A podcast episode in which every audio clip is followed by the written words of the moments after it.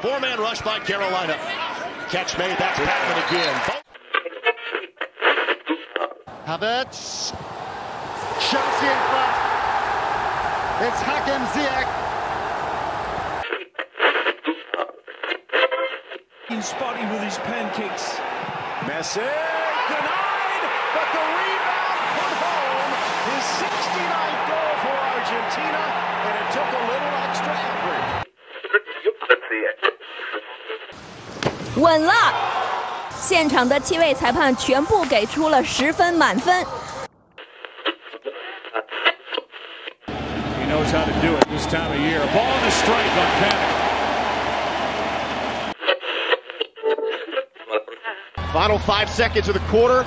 Harden is swarmed. Harden will get it up over the rookie, and he knocks it down to beat the buzzer.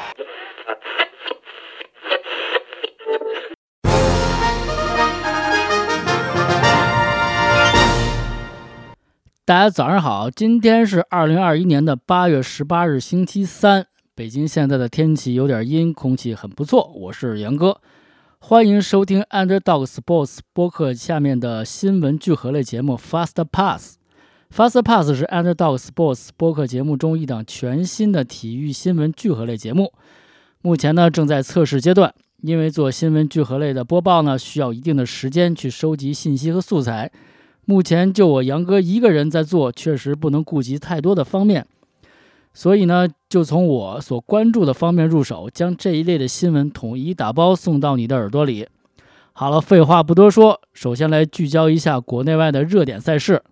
中超结束第一阶段的争夺，申花大连人调入保级组。八月十六号消息，中超联赛在十五日晚上结束了第一轮的争夺，山东泰山、广州队、深圳队。广州城、长春亚泰、上海上港、北京国安、河北队进入了争冠组，河南嵩山龙门、重庆两江竞技、沧州雄狮、青岛队、上海申花、武汉队、天津津门虎、带来人进入保级组。中超接下来的比赛，Underdog 将持续的进行一个关注。英超首轮战罢，曼联五比一大胜领跑，切尔西、利物浦紧随其后。英国当地时间八月十四号，英超联赛新赛季首轮比赛继续进行。在这个比赛日，一共进行了七场比赛，其中曼联队在主场对阵利兹联队，伯恩利主场面对布莱顿队，切尔西主场面对水晶宫，埃弗顿主场面对南安普敦，莱斯特城主场同狼队相遇。沃特福德主场面对阿斯顿维拉，利物浦客场挑战诺维奇队，曼联主场五比一大胜利兹联队。比赛第三十分钟，毕费禁区内劲射破门，曼联一比零取得领先。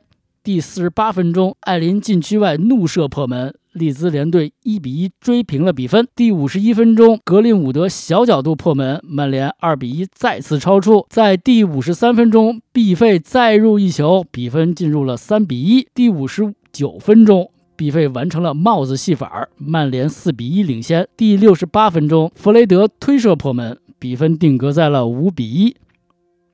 切尔西三比零战胜了水晶宫。比赛在第二十六分钟，马克思·阿隆索任意球直接攻门得手，切尔西一比零取得了领先。第三十九分钟，利普西奇补射再入一球，切尔西队二比零扩大了领先优势。第五十七分钟，查洛巴禁区外远射得手，切尔西最终以三比零锁定了胜局。利物浦队三比零战胜诺维奇。上半场开赛第二十八分钟，诺塔点球点劲射破门，利物浦一比零首先领先对手。第六十五分钟，菲尔米诺为利物浦扩大了领先的优势。第七十五分钟，萨拉赫禁区赛线上劲射破门，利物浦最终将比分改写为三比零。其他几场比赛中，莱斯特城一比零战胜了狼，埃弗顿三比一击败了南安普敦队。伯恩利主场二比一输给了布莱顿队，沃特福德主场三比二战胜了阿斯顿维拉。下面是相关的行业资讯。市场分析称，二零二六年全球运动服装市场规模将达两千两百一十三亿美元。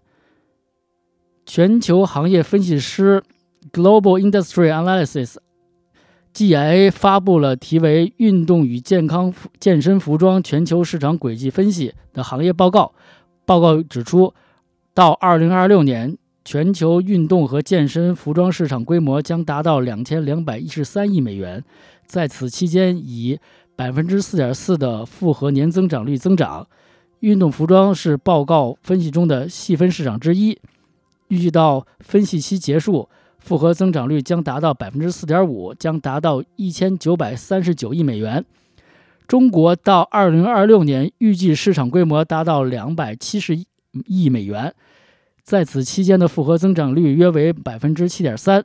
其他值得注意的区域也包括日本、加拿大。在分析期内，这两个市场分别会增长百分之三点二和百分之三点三。在欧洲，德国预计将以百分之三点九的。复合年增长率增进行增长。卡帕签约首钢极限公园，打造中国滑板潮流新地标。八月十四号，意大利时尚运动品牌卡帕与首钢极限公园战略合作签约仪式在北京首钢园进行。卡帕官方宣布正式冠名首钢极限公园。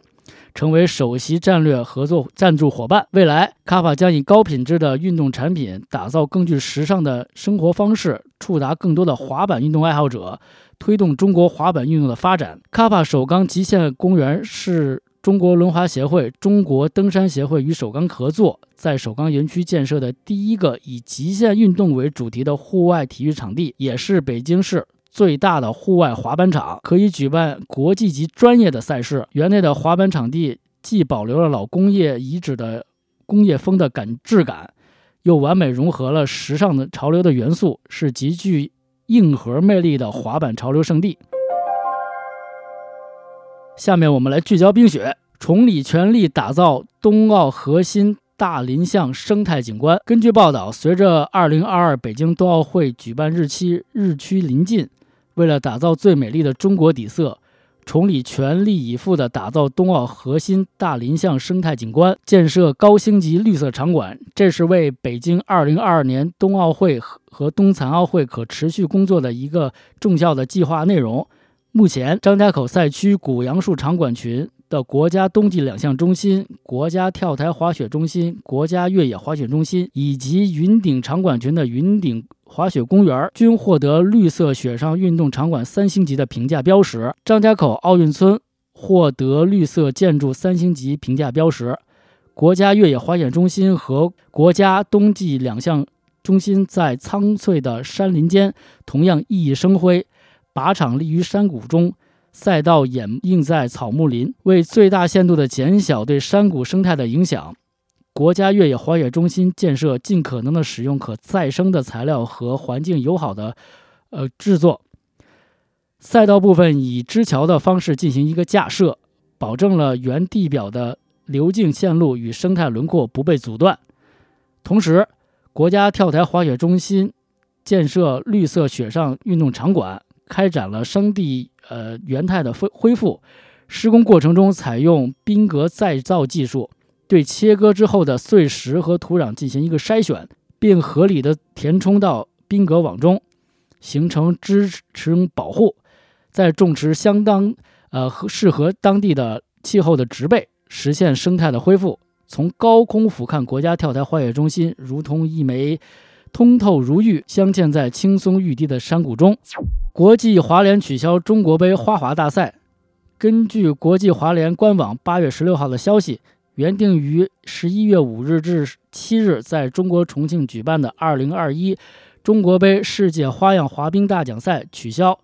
由于中国目前所有的入境城市的航班非常有限，以及防疫的相关限制，无法实现安全气泡的比赛计划。国际滑联对无法举办中国赛表示遗憾，并感谢中国花滑协会一直以来的努力和支持。泰华卡十八日发售。一卡滑遍新疆阿尔泰山，为助力2022北京冬奥会全面营造冰雪运动氛围，吸引更多的疆内外、国内外游客，为广大游客提供优质、高效、便捷的服务，提升阿勒泰滑雪知名度，新疆阿尔泰旅游发展集团有限公司的三家雪场共同推出泰旅通滑卡（简称泰滑卡），一卡滑遍阿尔泰山。八月十八日，泰华卡将正式上线。泰旅集团表示，泰华卡不限次数、不限时间，可通华阿尔泰市将军山滑雪场、富蕴可可托海国际滑雪场和木吉克普林滑雪场。滑雪场的营业时间、停止时间以官方时间为发布为准。据了解，阿尔泰山将形成国际滑雪旅游的超级大的核心区，规划了十大滑雪组团，雪道总长一千八百一十六公里，雪道总面积六千三百二十三公顷，可滑雪面积达三千四百余平方公里。下面插播一个最新的消息：中国银行签约谷爱凌为形象代言人。八月十七号，中国银行在总行大厦举办“携手中行，灵动绽放”。筑梦冬奥的发布会正式签约自由式世界冠军谷爱凌成为形象代言人。中国银行董事长刘连葛、国家体育总局冬季运动管理中心倪慧忠、北京冬奥组委副秘书长何江海等嘉宾出席了发布会。其他新闻：费德勒宣布退出美网，将再次接受膝盖手术。Hey everybody, it's uh, Roger here. I hope you're doing well. Uh, listen, I just wanted to update you or give you a bit of an update. What's been going on since Wimbledon? As you can imagine, it's not been simple. Um, I've been doing a lot of checks with the doctors as well on my knee, getting all the information as I hurt myself further during the grass court season and Wimbledon, and it's just not the way to go forward. So unfortunately, they told me for the medium to long term uh, to feel better, I will need to will need surgery. So I decided to do it. I'll be on crutches for for many weeks, and then also. 八月十六号消息，四十岁瑞士天王罗杰·费德勒通过社交媒体宣布，自己将退出今年的美国网球公开赛，并且已经决定再次接受膝盖手术， 因此将缺席巡回赛的数个月，具体时复出时间还未定。费德勒说：“我在草地再次伤到了自己的膝盖。”因此无法以这样的方式继续进行。在和医生们进行多次沟通之后，他们告诉我，如果为了长远考虑，要想感觉好一点的话，我需要进行手术。所以我决定去做手术。我会在最后几个周里进行一个拄拐，也会告别巡回赛好几个月。这当然会很难，但同时也是正确的决定，因为我想保持健康，想以后还可以跑来跑去，也想给自己。重回巡回赛的机会，《灌篮高手》电影版公布海报，二零二二年秋季上映。《灌篮高手》全新的动画电影海报终于公布啊！动画将于二零二二年的秋季上映。监督与剧本是原作者井上雄彦。《灌篮高手》的动画制作人员、参演人员及幕后分别有北田胜彦、公园直树、原田康弘、大桥雄健。《灌篮高手》呢，是自二上世纪九十年代九零年到九六年由井上雄彦推出的一系列的篮球漫画啊，九三年改编为电视动画。截止到二零一八年，该作动画累计已经销售达到一亿两千万本，可以说是近现代最具有影响力的漫画之一。漫画一共分成三个版本，分为单行本、完全版和再装新编版。五十三岁的井上雄彦呢，也再一次的为篮球迷点上了一把火。在二零二一年的一月七日，井上雄彦呢就在自己的社交账户上发了一条动态，然后看不懂日语的漫画迷则从井上雄彦的漫画上的标签啊 hashtag slam dunk movie 上得到了这条爆炸性的新闻：《灌篮高手》要出电影了。不过，由于操作失误，井上雄彦第一次推送这条动态的时候并没有成功。灌篮高手的海报记谱没有发出，记谱图没有发出，人们看到的只是一张纯色粉底的一个短短的文字信息，但是已经足够让人消兴奋了。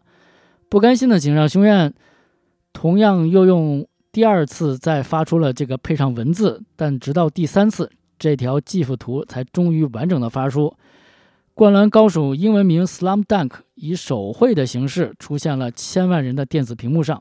有趣的是，前两条这个误操作的失误，那个误操作的这个发帖，也并没有让警上雄彦给删掉，而是这条最终以成功推送的那条第三条的动画共同放上了主页。迄今为止，这三条推特的累积点赞数已经突破了五十万，转发也超过了三十万。实际上，在不久前的东京奥运会三对三女篮比赛上，我们也从赛场里听到了那首无比熟悉的《灌篮高手》主题曲《好想大声说爱你》。喜欢《灌篮高手》的各位，就和杨哥一起期待一下二零二二年的秋天吧。以上就是本次节目的全部内容。这是杨哥第一次做新闻类节目，希望无论你是正在刚刚醒来，还是在吃早饭，还是在洗澡，或者是在匆忙的通行路上，都希望你给我留言，或者是在苹果播客上给我五星好评。谢谢你们的支持，虽然嘴还是依然有点瓢，但是我希望各位 have a nice day，拜拜。奪われて始ま 離さない。揺るがない。Crazy 君が好きだ。